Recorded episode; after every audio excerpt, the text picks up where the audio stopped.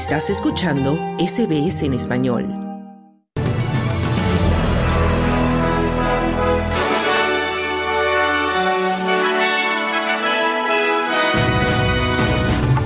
Israel y Hamas liberan más presos y rehenes horas antes del vencimiento de la tregua. Al menos 10 muertos en un atentado bomba en Irak y Guillermo Lasso es declarado responsable político de malversación de fondos públicos. Estos son los titulares del viernes 1 de diciembre de 2023.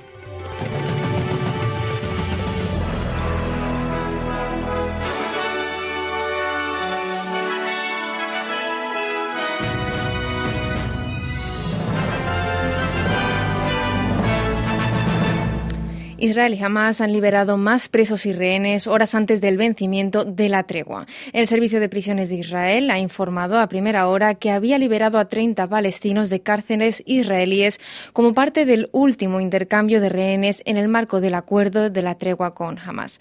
De los 30 prisioneros liberados, 7 son mujeres y 23 menores. Por parte de Hamas, un nuevo grupo de 6 israelíes también fue liberado en Gaza, sumándose así a los otros dos rehenes liberados horas antes. Además, tres personas han muerto y otras seis han resultado heridas después de que dos hombres armados abrieran fuego en una parada de autobús a las afueras de Jerusalén, según ha informado la policía israelí. Los atacantes también murieron en el tiroteo. Después del ataque, el portavoz de la Casa Blanca, John Kirby, afirmó que se trata de un recordatorio del tipo de amenaza a la que se enfrenta Israel y de la necesidad de seguir apoyando las actuales conversaciones de tregua.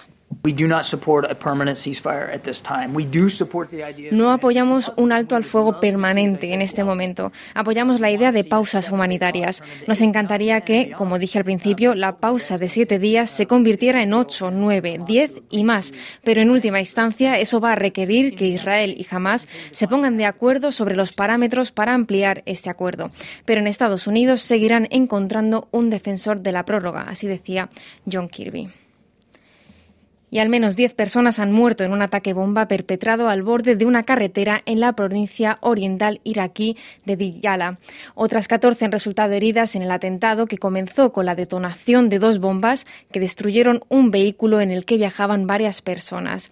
Testigos han informado de que los locales llegaron al lugar para ayudar y fueron también blanco de disparos de francotiradores. Las fuerzas de seguridad anunciaron la imposición de un toque de queda en la zona y el jueves por la noche continuó continuaba la búsqueda para detener a los responsables.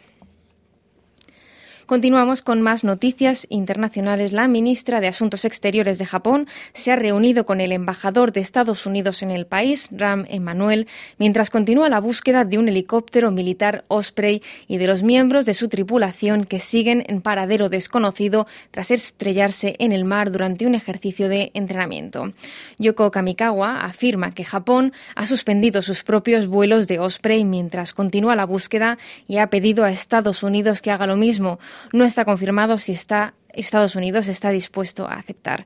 Pero el embajador de Estados Unidos en Japón, Ram Emanuel, ha dicho que aprecia la magnitud de la respuesta de las autoridades japonesas al accidente.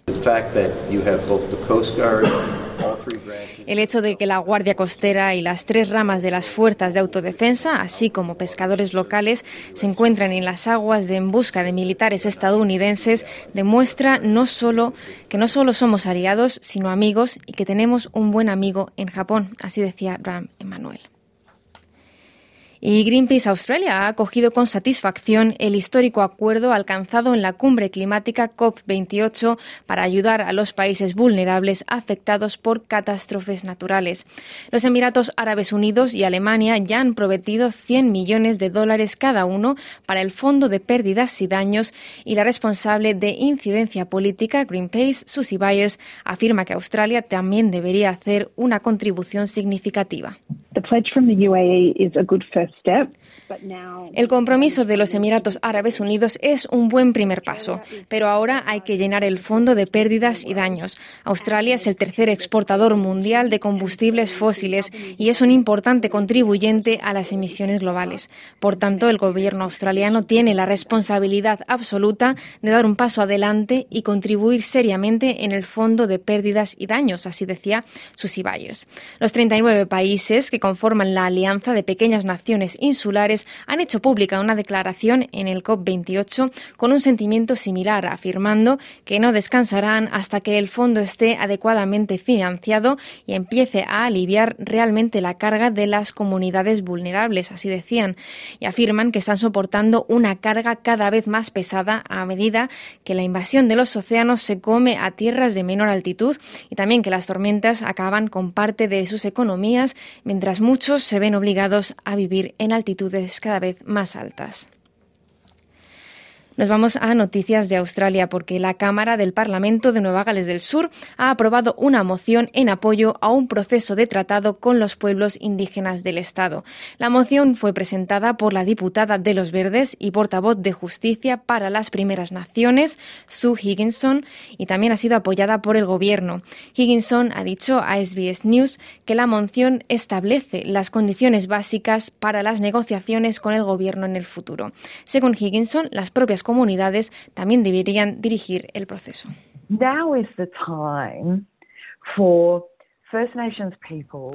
Ahora es el momento de que los pueblos de las primeras naciones hablen en sus comunidades sobre lo que están construyendo, sobre las conversaciones que sabemos que han estado teniendo durante décadas. ¿Cuál es el proceso del tratado que más les gustaría que se llevara a cabo para avanzar? Así decía Sue Higginson. Y el Museo Smithsonian de Historia Natural de Washington, D.C. ha devuelto a Australia los restos ancestrales de 14 indígenas. Siete serán devueltos a la comunidad Yaranderi de Australia Meridional, la comunidad Mar Oriental de Victoria y la comunidad Yaguru de Australia Occidental. Otras cinco volverán a Victoria, el territorio norte, y a Australia Occidental bajo custodia gubernamental. Los dos últimos serán devueltos a una comunidad de Victoria. Se trata de la cuarta devolución de antepasados del Museo de Historia Natural de Smithsonian desde 2008. Desde, desde 1990, los restos de 1.700 indígenas australianos han sido devueltos desde museos de todo el mundo, incluidos 139 de Estados Unidos. Y el líder de la oposición, Peter Dutton, ha contraatacado al gobierno federal en materia de inmigración y protección de fronteras, acusándole de socavar la política australiana de una década de rechazar a solicitantes de asilo a lo largo de la frontera marítima. El líder de la oposición dice que no votaron a favor de la legislación del gobierno sobre la detención de inmigrantes esta semana porque creían que no iba a ir lo suficientemente lejos. Dutton declaró a Channel 9 que la respuesta de los laboristas a la reciente decisión del Tribunal Supremo es una señal para los traficantes de personas que no controlan el sistema. Esto es un escándalo enorme y el gobierno está tratando de tirar alegaciones sin sentido para tratar de encubrir lo que está haciendo, lo que está siendo una catástrofe llevada a cabo por el gobierno de Anthony Albanese, así decía Peter Dutton. Nos vamos ahora a noticias de Latinoamérica, porque el Congreso de Ecuador ha declarado al expresidente Guillermo Lasso responsable político de malversación de fondos públicos. El Congreso de Ecuador declaró este jueves al expresidente Guillermo Lasso responsable político de malversación por un perjuicio para el Estado de 6 millones de dólares en un contrato para el transporte de crudo. Con 166 votos a favor de 124 asambleístas presentes, la Asamblea Nacional resolvió que Lasso es responsable de acuerdo con la resolución aprobada por los diputados.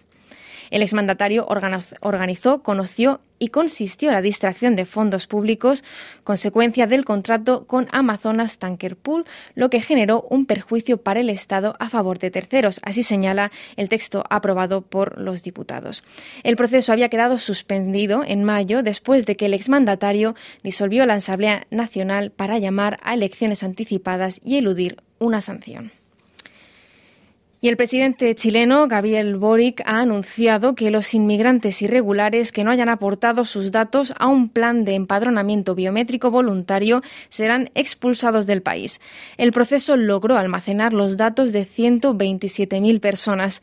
Boric también presentó un plan de fortalecimiento de las tareas de control territorial por parte de la policía. El aumento de la inmigración irregular domina el debate en Chile tras varios casos policiales que han tenido a extranjeros como como protagonistas. Desde 2017, Chile registra un aumento exponencial en la llegada de migrantes de Venezuela, miles de los cuales cruzaron caminando la frontera por Bolivia o Perú a través de pasos clandestinos.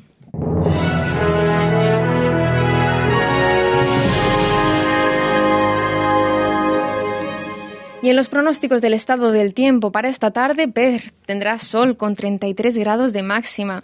En Adelaide estará parcialmente nublado con 24 grados. En Melbourne habrá lluvias con 19 de máxima y también en Victoria continúan las alertas por inundaciones. En Canberra habrá lluvias también y 24 grados de máxima. En Brisbane algunas lluvias con 31 grados, mientras que en Sydney y en Wollongong habrá posibles lluvias con 27 y 24 de máxima. Hasta aquí el boletín de noticias de Audio SBS. Te invitamos a continuar en sintonía para no perderte nuestro programa. Mañana otro boletín a la una. Muy buenas tardes. ¿Quieres escuchar más historias como esta? Descárgatelas en Apple Podcasts, Google Podcasts, Spotify o en tu plataforma de podcast favorita.